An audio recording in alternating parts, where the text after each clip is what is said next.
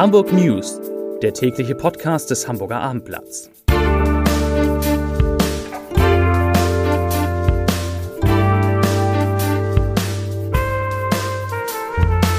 Herzlich willkommen. Mein Name ist Lars Heider und heute geht es in diesem Podcast um die Zahl der Geimpften in Hamburg, die viel höher ist, als es aus der offiziellen Statistik hervorgeht. Weitere Themen. In den Pflegeeinrichtungen der Stadt gibt es nur noch drei Corona-Fälle. In Eimsbüttel muss die Feuerwehr zu einem Großbrand ausrücken. Und ein Hackerangriff legt Radio Energy lahm. Dazu gleich mehr. Zunächst aber wie immer die Top 3, die drei meistgelesenen Themen und Texte auf abendblatt.de. Auf Platz 3 Hamburgs Museen und Galerien öffnen vor dem Einzelhandel. Auf Platz 2 keine Lust auf AstraZeneca in Hamburg wegen der Ferien. Und auf Platz 1 Großbrand in Eimsbüttel, Säugling verletzt in Klinik. Wer die Entwicklung der Geimpften in Hamburg auf der offiziellen Internetseite der Stadt auf hamburg.de verfolgt, der denkt, dass inzwischen rund 470.000 Menschen mindestens das erste Mal gegen Corona geimpft worden sind. Tatsächlich sind es viel mehr. Denn in die veröffentlichte Statistik fließen die Impfungen bei den Hausärzten nicht ein und die machen inzwischen einen großen Unterschied. Rund 613.000 Hamburgerinnen und Hamburger sind das erste Mal tatsächlich geimpft. 164.000 haben sogar schon einen vollen Schutz gegen das Virus. Und das sind nicht die einzigen erfreulichen Zahlen. Im Gegenteil, ich habe noch jede Menge weitere mitgebracht. Die 7-Tage-Inzidenz sinkt an diesem Mittwoch in Hamburg weiter auf jetzt 75,9 Neuinfektionen je 100.000 Einwohner. In den Krankenhäusern müssen erstmals seit Februar weniger als 200 Menschen mit Covid-19 behandelt werden. Und in Hamburgs Pflegeeinrichtungen gibt es insgesamt sogar nur noch drei Infizierte. Und von 100 Corona-Tests, die in Hamburg gemacht werden, sind im Schnitt nur noch vier positiv. Zu Hochzeiten der dritten Welle lag diese sogenannte Positivrate bei mehr als 10 Prozent.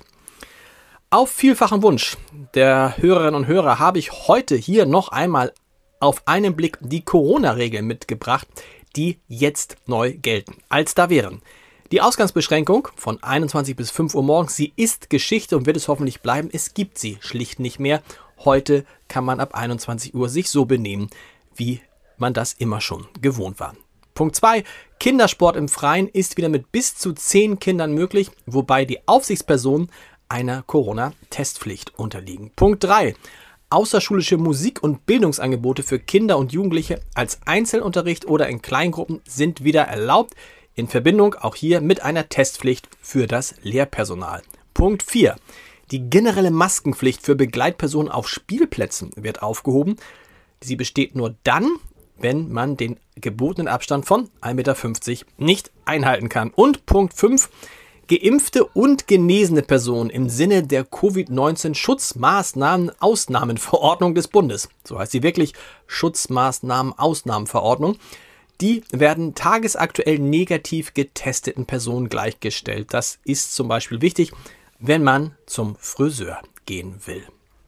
So, das war's zu Corona. Zu den weiteren Themen des Tages. Einen Großeinsatz mit 120 Einsatzkräften der Hamburger Feuerwehr hat es in Eimsbüttel gegeben. Der Dachstuhl eines fünfstöckigen Mehrfamilienhauses an der Kreuzung Lutherrothstraße-Sartoriusstraße brannte nach Angaben der Feuerwehr in voller Ausdehnung. Um 9.42 Uhr musste Alarm ausgelöst werden. Unter anderem mussten zwei Handwerker gerettet werden.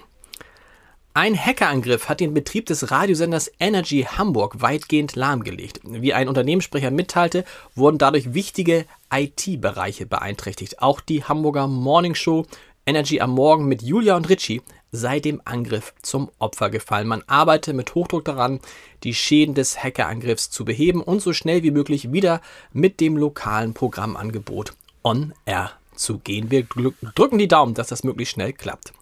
Zur Wirtschaft. Der Hamburger Hafenbetreiber Hala ist trotz der anhaltenden Einflüsse der Pandemie gut ins neue Jahr gestartet. Zur positiven Geschäftsentwicklung haben hohe Lagergelderlöse infolge anhaltender Schiffsverspätung sowie ein starker Anstieg der Containertransportmengen beigetragen. Das teilte die Hala heute mit.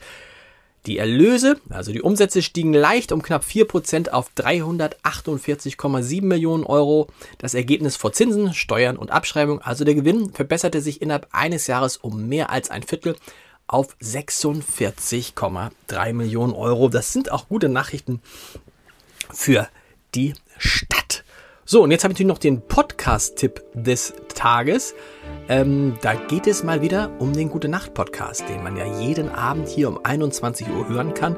Und auch heute Abend wieder in diesem Monat, im Monat Mai, ist Kai Diekmann, der ehemalige Chefredakteur der Bildzeitung, zu Gast. Und das lohnt sich, weil er nicht nur sehr offen und intensiv über seine Freundschaft mit Helmut Kohl spricht, sondern auch über seine Zeit bei Bild und was sein größter Fehler in dieser Zeit bei Bild war. Also hören Sie mal rein. Jeden Abend um 21 Uhr, 5 Minuten durch den Mai mit Kai.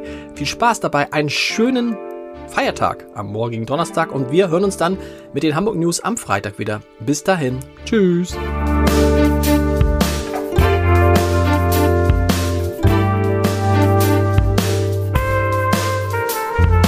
Weitere Podcasts vom Hamburger Abendblatt finden Sie auf abendblatt.de slash podcast.